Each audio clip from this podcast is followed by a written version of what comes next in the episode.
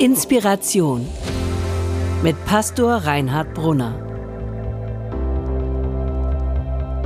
Mitschnitte von Predigten, Vorträgen und Keynotes aus Hamburg und anderswo.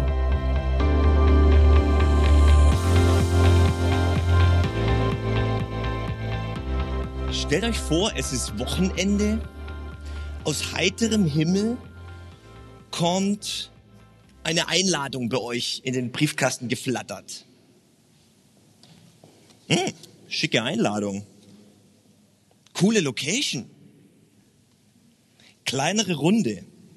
Soll so ganz persönlich werden. Einladung zum Dinner. Zwölf ausgewählte Gäste. Einer davon seid ihr. In zwei Stunden soll's losgehen. Es lädt ein Jesus von Nazareth. Holy Date with Jesus. Wow. Schießen einen natürlich sofort tausend Gedanken durch den Kopf. Was bringt man denn damit? Eine Flasche Weihwasser alkoholfrei? Die Frauen überlegen sich, Gott, was ziehe ich denn da an? Die Männer sagen sich, hoffentlich labert er nicht so lange, um halb elf kommt Sportschau. Und wie spricht man ihn an? Eure Heiligkeit? Oder einfach, hallo Herr Jesus, angenehm? Du oder sie? Küsschen oder Hand geben? Und was, über was redet man da? Und was sagt man da? Hallo Jesus, danke für die Einladung. Kam ja überraschend. Sorry, dass ich mich die letzten zehn Jahre nicht gemeldet habe. Bist du jetzt eigentlich auf Facebook? Ich glaube, viele Leute fühlen sich so, wenn sie eine Einladung zum Gottesdienst bekommen. Tausend Fragen und Angst. Whatever. Ihr habt diese Einladung und sagt euch, was soll's? Ist doch die Gelegenheit, Jesus mal sozusagen persönlich kennenzulernen. Ihr nehmt euren Mut zusammen und geht einfach hin. Als ihr ankommt, ist alles super entspannt nette Leute, ein herzlicher Gastgeber, gutes Essen, tolle Atmosphäre, gar nicht oberflächlich. Es wird viel gelacht und diskutiert. Man redet über den Himmel, über Gott, über die Welt, alles Mögliche. Mit einem Mal kommt das Gespräch darauf, wer eigentlich in den Himmel kommt und wer nicht. Ja, genau, sagt einer. Wie, wie ist das eigentlich? Kommt da eigentlich jeder hin? Gute Frage. Plötzlich Stille. Und alle drehen sich um, was jetzt wohl Jesus sagt. Das ist der Punkt in der Geschichte, wo ich leider mal kurz aussteige und unterbreche und einsteige ins Johannesevangelium. Kapitel 14. Ich glaube, die Situation da muss man sich ungefähr so vorstellen, wie ihr euch das gerade vorgestellt habt. Abendessen, Dinner mit Jesus, zwölf Jünger sind eingeladen. Es wird über den Himmel geredet und darüber, wie man denn da so hinkommt. Und jetzt lese ich einfach mal O-Ton Johannes Evangelium. Dann sagte Jesus zu allen, Erschreckt nicht, habt keine Angst, vertraut auf Gott und vertraut auf mich. In meinem, im Haus meines Vaters gibt es viele Wohnungen und ich gehe jetzt hin, um dort einen Platz für euch bereit zu machen. Sonst hätte ich euch doch nicht mit der Ankündigung beunruhigt, dass ich weggehe. Und wenn ich gegangen bin und euch den Platz bereitet habe, dann werde ich zurückkommen und euch zu mir nehmen, damit auch ihr seid, wo ich bin. Was sagt Jesus zum Himmel? Und wer da rein darf? In meinem Haus gibt es viele Wohnungen. Ich gehe, um euch einen Platz dafür bereit zu machen. Keine Sorge, keine Angst. Da oben ist genug Platz für alle. Und eine Suite ist für dich schon reserviert. Jesus macht den Himmel auf. Das war es, was das fromme Establishment damals zur Weißglut gebracht hat. Jesus macht den Himmel auf. Einfach so. Religiöse Sondergemeinschaften, Sektengurus, weiß nicht, ob Ihnen das mal auf euch das mal aufgefallen ist, die machen den Himmel immer zu. Da steht immer einer davor und sagt, pass mal auf, mein Freund, hier kommt nicht jeder rein und du schon gar nicht. Wer hier rein will, muss erstmal. Und dann kommen die religiösen, moralischen, sonst wie Bedingungen. Jesus ist kein Türsteher, Jesus ist ein Gastgeber und lädt ein. Jesus macht den Himmel auf und sagt, glaube mir, vertraue mir. Der Himmel ist offen. Da ist eine Menge Platz, auch für dich. Egal welchen religiösen oder nicht religiösen oder kulturellen Background du hast. Egal was da war in deinem Leben, was schiefgelaufen ist, was du dir und wahrscheinlich auch Gott sich anders vorgestellt hat. Du bist eingeladen. Ich lese mal weiter. Also nochmal, im Haus meines Vaters gibt es viele Wohnungen und ich gehe jetzt, um dort einen Platz für euch bereit zu machen. Den Weg zu dem Ort, an den ich gehe, den kennt ihr ja. Da sagt Thomas zu ihm, Herr, wir wissen nicht einmal, wohin du gehst. Wie sollen wir den Weg dahin wissen?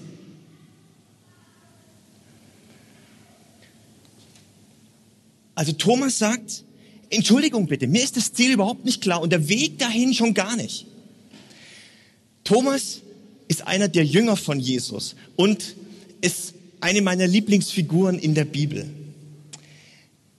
Ihr könnt darauf wetten, wenn in einer Passage in den Evangelien wenn es existenziell wird, also wenn es so richtig um alles oder nichts geht, einer meldet sich zu Wort. Das ist Thomas.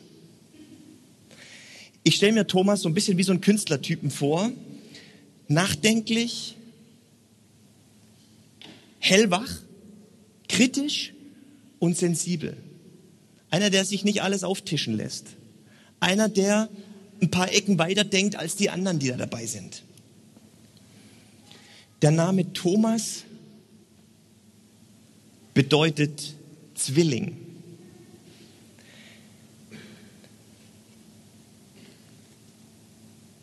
Seltsamerweise steht in der Bibel nichts vom Bruder oder vom Schwester von Thomas, also wer dieser Zwilling ist. Und es hat echt lange gebraucht, bis ich gecheckt habe, der Zwilling von Thomas bin ich. Seine Zweifel sind meine Zweifel. Das, was er ausspricht, und ich mich oft nicht auszusprechen traue, spricht er aus. Seine Ängste sind meine Ängste und seine Fragen sind meine Fragen, wenn ich ehrlich bin. Und der Thomas in mir sagt, Mann, es gibt tausend Ziele und tausend Wege. Und wenn ich mich für einen Weg entscheiden soll, was ich ja offensichtlich soll, dann sage ich Nein zu 999 anderen. Wie kann das denn sein? Und in den Talkshows im Fernsehen sagen sie immer, Leute, es ist egal, was ihr glaubt, Hauptsache ihr glaubt irgendwas. Der Thomas in mir sagt, das ist mir zu billig. Das Trostpflaster könnt ihr mir nicht draufkleben. Damit lasse ich mich nicht abspeisen. Ich bin auf der Suche nach Wahrheit. Ich will wissen. Und es reicht mir nicht, wenn es sich politisch korrekt, korrekt nett anfühlt. Der Soziologe Peter L. Berger könnte sagen, ein Seelenverwandter von Thomas, ähm, fragt, wie kann das, was mich unbedingt tragen soll, also die Wahrheit, wie kann das, was mich unbedingt tragen soll, von dem abhängen, wie, mich, wie ich mich dafür entscheide? Was wäre denn das für eine Wahrheit, die davon abhängt, ob sie wahr ist oder nicht, ob, wie ich mich dafür entscheide? Und er nennt das den postmodernen Zwang zur Häresie. Die postmoderne Gretchenfrage ist also an uns, kann man es sich wirklich so einfach machen und sagen, letztlich ist es doch egal, was wir glauben. Hauptsache, wir glauben irgendwas. Hauptsache, es fühlt sich gut an. Der Thomas in mir sagt, sorry, das reicht mir nicht.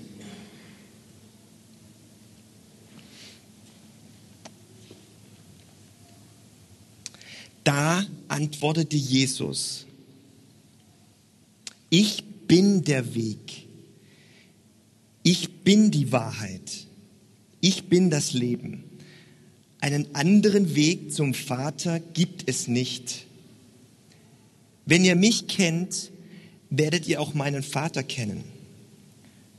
Schon jetzt kennt ihr ihn und habt ihn gesehen.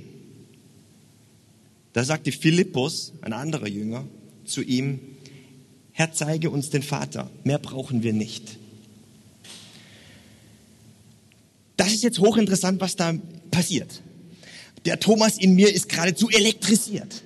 Da ist also einer, der redet von Wahrheit, aber nicht so wie die ganzen Sektengurus und populistischen Marktschreier und sagt, Leute, ich habe die Wahrheit, ich habe die Antwort, alle anderen sind falsch, ich bin richtig. Sondern da sagt einer, ich bin der Weg, die Wahrheit und das Leben. Was heißt das? Ihr merkt schon, der Johannes ist allgemein so ein bisschen philosophisch drauf, aber super zu lesen. Was heißt das? Dass Jesus der Weg ist, bedeutet im biblischen Verständnis vor allem und in erster Linie, dass Jesus Christus der Weg Gottes zu uns ist. Bei quasi allen Religionen geht es darum, wie man in den Himmel kommt oder wie man Erlösung findet oder wie man den Sinn findet oder wie auch immer das äh, dann genannt wird. Und darüber diskutierten die Jünger ja auch beim Abendessen damals mit Jesus. Bei der Sache mit Jesus, davon, wovon die Bibel redet, geht es, und das ist das Unglaubliche und Einzigartige tatsächlich um etwas anderes. Bei dem Ding mit Jesus geht es nicht darum, wie wir in den Himmel kommen. Okay? Es geht nicht darum, wie wir in den Himmel kommen, sondern dass der Himmel zu uns kommt. Das ist das Ding mit Jesus. Dass der Himmel zu uns kommt. Übrigens, manchmal vergisst man es ja fast, das ist das Ding bei Weihnachten. Deshalb feiert man Weihnachten. Das ist die Story mit dem Kind von Bethlehem, da in der Krippe. Dass Gott in diesem Kind, in dieser Person, Jesus zu uns kommt. Das ist das Ding. Und weil Jesus jetzt der Weg Gottes zu uns ist, deshalb wird er auch zu unserem Weg zu Gott.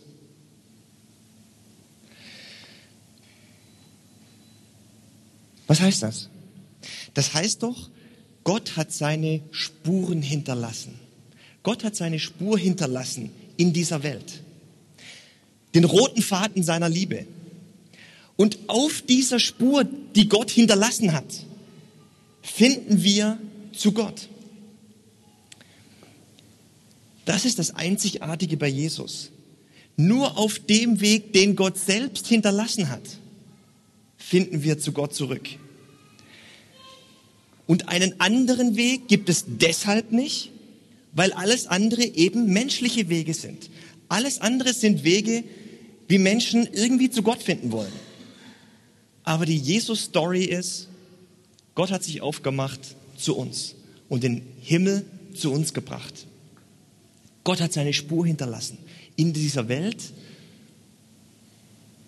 und in unserem Leben, in, in meinem Leben und in deinem Leben, in, den, in dem Leben von jedem von uns hat Gott seine Spur hinterlassen.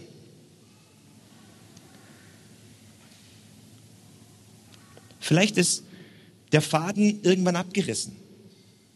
Du hast aufgehört zu beten, du hast aufgehört in den Gottesdienst zu gehen, und vielleicht hattest du verdammt gute Gründe dafür.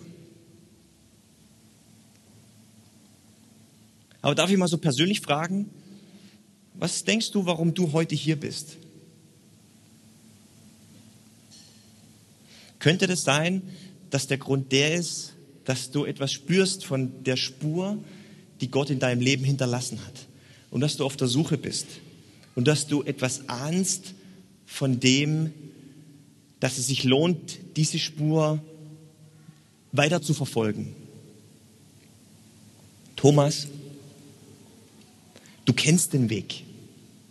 Ich bin es. Thomas, es geht nicht um Religion. Es geht nicht um ein Konzept oder ein System oder es geht nicht um Moral. Thomas, es geht um mich. Du kennst den Weg.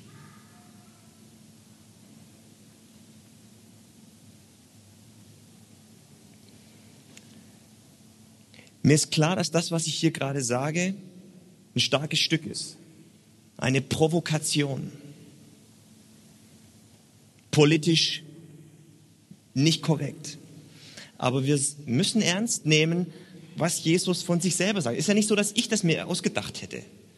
Jesus sagt eben nicht, ich verkündige euch einen Weg von vielen möglichen Wegen, sondern Jesus sagt, ich bin der Weg.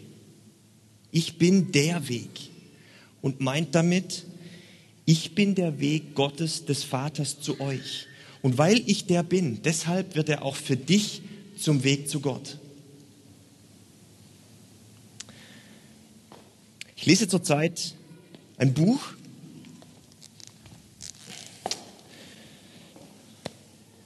Nina Hagen, Bekenntnisse, ihre Biografie. Unglaubliches Buch. Und im Kapitel, habe ich zugeschlagen, im Kapitel ähm, 13 mit dem Titel Wie Nina ihre religiöse Vitrine mit einigen indischen Neuerwerbungen bestückt, steht Folgendes. Ich suchte allen Ernstes nach der gemeinsamen Formel zwischen Hinduismus, Buddhismus, Christentum und Konfuzianismus und kam mir wahnsinnig freigeistig und transkonfessionell vor, als ich mein Kind nun Cosma Shiva nannte. Aber die Lehre, dass alle Katzen grau sind, stimmt eben nur in der Nacht. Bei Licht besehen gibt es fundamentale Unterschiede zwischen den Religionen. Ich bin der Weg, die Wahrheit und das Leben, hat Jesus gesagt. Entweder man glaubt das oder man lässt es eben bleiben. Aus allen Religionen aber einen Caipirinha zu machen heißt, keine für wahr zu halten. Es gibt genauso wenig ein bisschen Wahrheit, wie es ein bisschen Frieden gibt. Seitenhieb an, wie hieß die denn noch? Nicole, genau. Wie es ein bisschen Frieden gibt. Jesus als einen Superweltweisen unter anderen Superweltweisen zu begreifen, heißt, ihn seiner Identität zu berauben, ihn zum Lügner zu machen und ihn nicht für voll zu nehmen. Interessantes Buch. Klare Sprache. Ich will nochmal versuchen, das mit dem Ich bin der Weg, die Wahrheit und das Leben ein bisschen, vielleicht ein bisschen konkret und greifbar zu machen. Und habe noch einen Gedanken zu jedem dieser einzelnen Stichworte. Jesus der Weg. Jesus spricht im Hintergrund, auf dem Hintergrund der Bibel. Und in der Bibel ist oft vom Weg die Rede, zum Beispiel auch in dem Psalm 27, den Eva vorhin gelesen hat. Psalm 27 steht, Herr, weise mir deinen Weg. Es geht also immer wieder in der Bibel um die Frage, wohin soll ich gehen? An wen kann ich mich wenden? Wo finde ich Orientierung? Was ist gut für mich? Mit diesen Fragen beschäftigen sich die Menschen seit Tausenden von Jahren. Wenn Jesus jetzt sagt, ich bin der Weg, dann heißt das doch im Grunde, in ihm finden wir Antworten auf diese Fragen. Auf diese Fragen nach Orientierung, nach Lebenssinn, nach Gut und Böse. Ich kann es von mir persönlich so sagen. Im Beschäftigen mit der Bibel, im Gebet, mit der Frage, was würde Jesus jetzt tun, finde ich Orientierung. Und wir brauchen Orientierung in einer immer unübersichtlicher werdenden Welt. Jesus der Weg heißt für mich, in Jesus finden wir wirklich Orientierung. Ein weiterer Gedanke zu Jesus die Wahrheit. Wahrheit ist im biblischen Verständnis kein ideologisches Dogma. Wahrheit heißt auf Griechisch der Ursprache der Bibel des Neuen Testaments Aletheia. Das könnte man genau übersetzen mit Unverhülltheit. Aletheia ist Unverhülltheit oder Entdeckung. Der biblische Wahrheitsbegriff Aletheia hat also nichts zu tun mit einer Rechthaberei. Nach dem Motto, wir haben, wir Christen haben aber die wahre Wahrheit. Wir sind richtig, ihr seid falsch. Wahrheit ist im biblischen Verständnis kein Dogma, sondern ein, eine Begegnung, eine Einladung zur Entdeckung, eine Einladung zur Begegnung. Wenn Jesus sagt, ich bin der Weg, dann bedeutet das, in mir begegnet euch Gott. Face to face, unverhüllt. Wahrheit ist in der Bibel also gerade nicht ein Holzhammer, mit dem, mit dem man denen, die anders glauben und denken und geprägt sind, eine übertrischt, sondern eine Einladung zur Enthüllung, zur Entdeckung, zur, zur Aufdeckung und zur Begegnung. Gott hat seine Spuren in dieser Welt hinterlassen. In vielen Kulturen, in vielen Religionen. Aber immer irgendwie verhüllt. Und jetzt steht da einer und sagt, ich bin die Wahrheit. In mir begegnet euch Gott unverhüllt eine Einladung zur Entdeckung. Wahrheit als Einladung zur Begegnung, zur Entdeckung von Gott. Und noch ein Gedanke zum Thema Jesus das Leben. Finde ich auch wieder interessant. In der Bibel ist Leben allermeistens gemeint ein Leben als Qualitätsbegriff.